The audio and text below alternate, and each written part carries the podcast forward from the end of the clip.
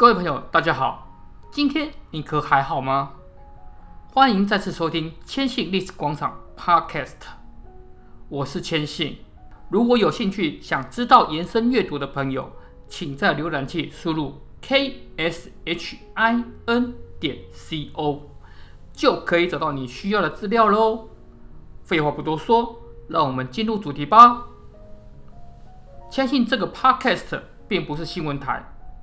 并不想一直纠缠在负面的新闻上，真的那会让人心情永远好不起来的。想了想，最近 NBA 停赛，那么就来说说 NBA 历史上千信最有印象的一位特立独行球员，不是 Allen Iverson，而是心中最强悍的防守球员 Dennis Rodman。这个球员，如果你看 NBA 不够久，大概认识的机会很低，但绝对比现役很多球员更值得注目。在这之前，当然要来说说他进 NBA 前的背景。一九六一年五月十三号，生于美国纽泽西的特伦顿，这里不算是太坏，算是该州的文化中心。不过，他的成长是在德州达拉斯。如果这样来看，Rodman 的成长背景应该还不差，那你就大错特错了。他成长家庭背景既破碎又充满了犯罪因子，和许多黑人篮球员踏入 NBA 前的情况相比，只有更恶劣。更糟糕的是，他成长过程中就增加不少的记录，窃盗前科，怎么看都是个未来会上命黑街的一员。本来进入高中时身高矮小。没想到毕业时居然抽高了二十七公分之多，这个过程让我们想到今天湖人的 AD，同样是短时间抽高，让他成为拥有后卫技术的大前锋。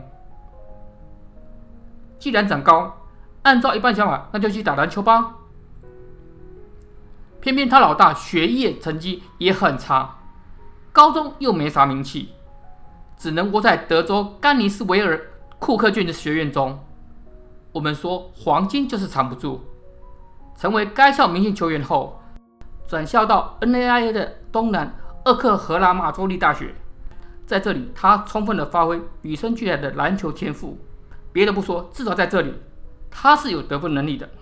于1986年参加 NBA 选秀的他，各球团对于只有六尺七身高的他抱有很多的怀疑。但是这年的最大头条，莫过于波士顿塞尔提克。以第二顺位选走的拜亚斯，竟然选后没多久就因为吸毒过量死亡。而这年的首轮选秀仿佛是中了诅咒，没几个打出名堂的。但是二轮宝就不少，像是被骑士选走的 Mark Price，以及后来在爵士发光发热，但是一开始被凤凰城太阳选走的 Jeff Hornacek，以及今天的主角 Rodman。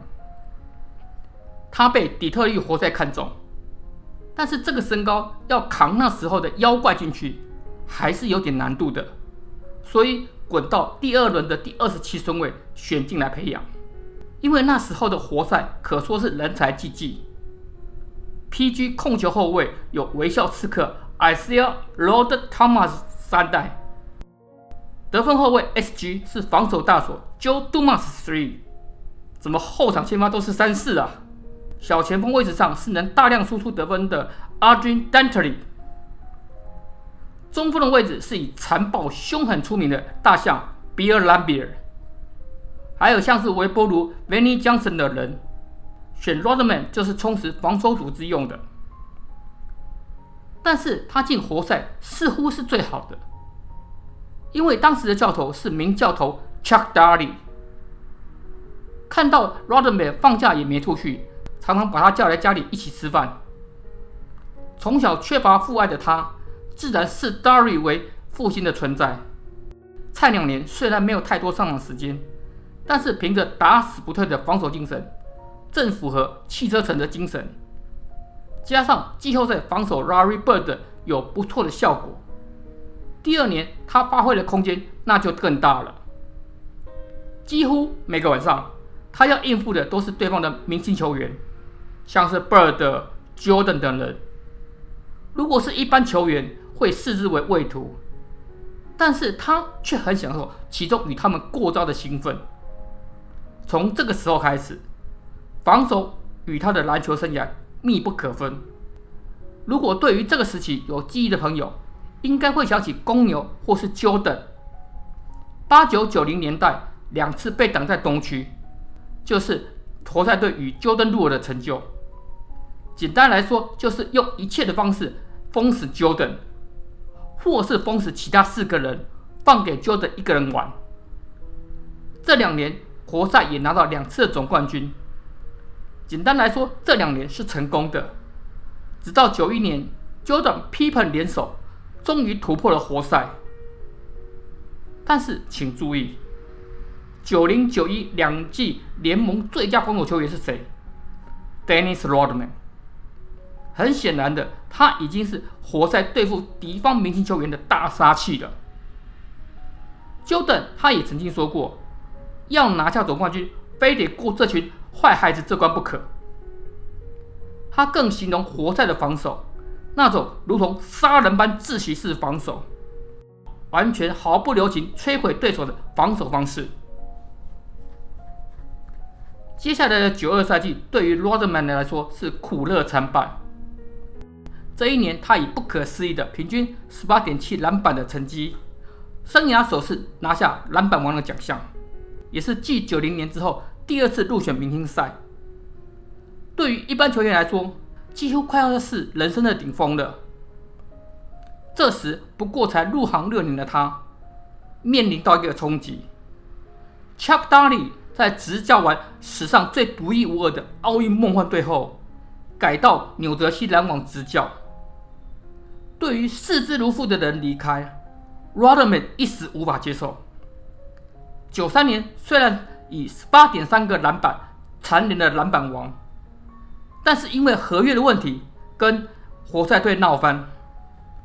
随后被交易到圣安东尼奥马刺队，当时球队的第一人是四大中锋之一，人称海军上将的 David Robinson。不过他的个性太过于温和，很难压得住狂放的 Rodman。虽然在场上 Rodman 能给他在防禁区防守的压力减轻不少，但是场外问题始终是个大麻烦。即使换成 Bob Hill 执教。也没有办法压制住这头篮板野兽。九五九六年末，Bobble Hill 下课了，换成到现在还在任上的波总。他救火的第一个动作就是接到公牛总管 Jerry Krause 的电话，把 Rodman 交易到刚刚从棒球场回来，拥有 Jordan，却在那季输给魔术的公牛。筹码是少得可怜的。以中锋 Will p u d u 为主要的交易包裹，可见马刺有多么想要摆脱这只怪虫。这个也难怪，圣城都是场上场下态度都好的球员。Rodman 不仅场上有问题，场下还跟天后玛丹娜有一段关系，这样让圣城的管理阶层不惜筹码不对等，也要丢出去。据说交易 Rodman 之前，当时公牛的总教练 Phil Jackson 对于要不要交易很犹豫。一方面，Rodman 与 Pippen 有过很多的冲突，甚至一度让 Pippen 的下巴缝了好几针。对于要不要引进这个对于双主将都有个仇怨的人，他也是很多的犹豫。Jordan 有天找 Jackson 说：“把他交易来吧。”我负责摆平他。从活塞离开后的 Rodman，最引人注意的就是他的发色，几乎每一场都会给球迷惊喜。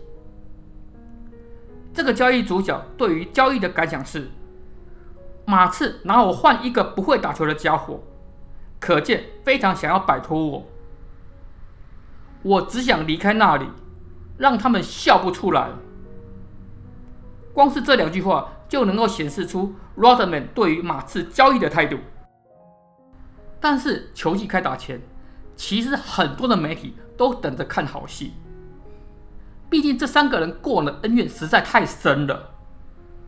这次的交易会不会是自爆呢？没有人敢保证。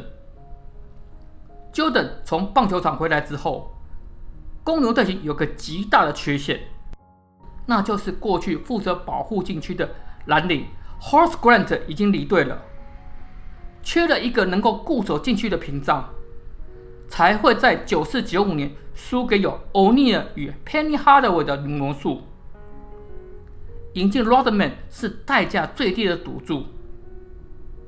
媒体曾问 Jordan 对于这交易的看法。如果要组冠军队，Rodman 是绝对能够做出贡献的。他有着无比的求胜心，这是没有问题的。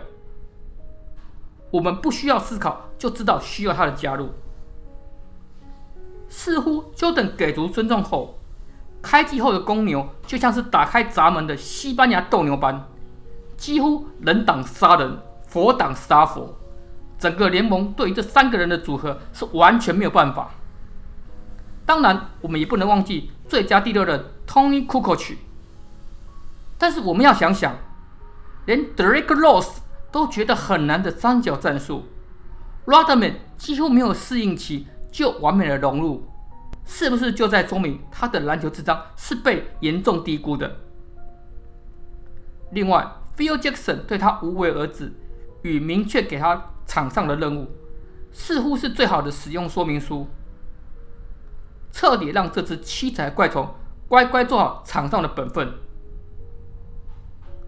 接下来我们就要说到 Rodman 生涯最精彩的三个总冠军系列，分别是一次对上超音速，两次对上犹他爵士。这三个系列赛，Rodman 的角色都比吃重的。怎么说呢？超音速，他要面对的是黄金时期的 Shawn Kemp，拥有六尺十身高，体重差不多，在当时这三寸的压力还是比大的。可是这个系列赛，Rodman 硬生生的摘下十四点五个篮板之外，还压制住 Kemp 的禁区火力，你能说他不厉害吗？而接下来两年，他面对的可更恐怖。虽然只高了 Rodman 两寸，体重可是多了二十五磅的邮差 Karl Malone。在联盟中，他是横练肌肉的代表人物。那个霸王轴不知道放倒了多少的对手。但是在这两年的系列赛中，这个大杀器似乎没有对 Rodman 有太大的影响。更多的场面是两人纠缠在一起。仿佛就是把禁区当做摔跤场一样。的确，这两人也在场外打了一场摔跤，也就是了。如果你说今天有很多矮禁区的球员的防守不差，不过我们拉回到那个时代，禁区的动作都是比夸张的凶狠。这样说好了，Rodman 每天要应付的是四大中锋：Hakeem Olajuwon、Patrick Ewing。David Robinson 以及最年轻的 Shaquille O'Neal。除此之外，还有热火成星 Alonzo Mourning、Derek Mutombo 这些怪物中锋。另外，还有前面提到的 Camp、Malone、Charles Barkley 这些禁区棒子。以他不出色的身高去对抗，已经很吃力的。在那个年代，小动作那是基本的配备。阴险是常态。举个例子来说，身材、体能都不出色的史上助攻王 John Stockton，同样也被说是肮脏不干净。想在那种防守尺度比现在大很多的情况下，Rodman 有这样的防守成绩，几乎是奇迹。接下来要说的就是前无古人，应该也是后无来者的篮板王七连霸。这个记录你说容易吗？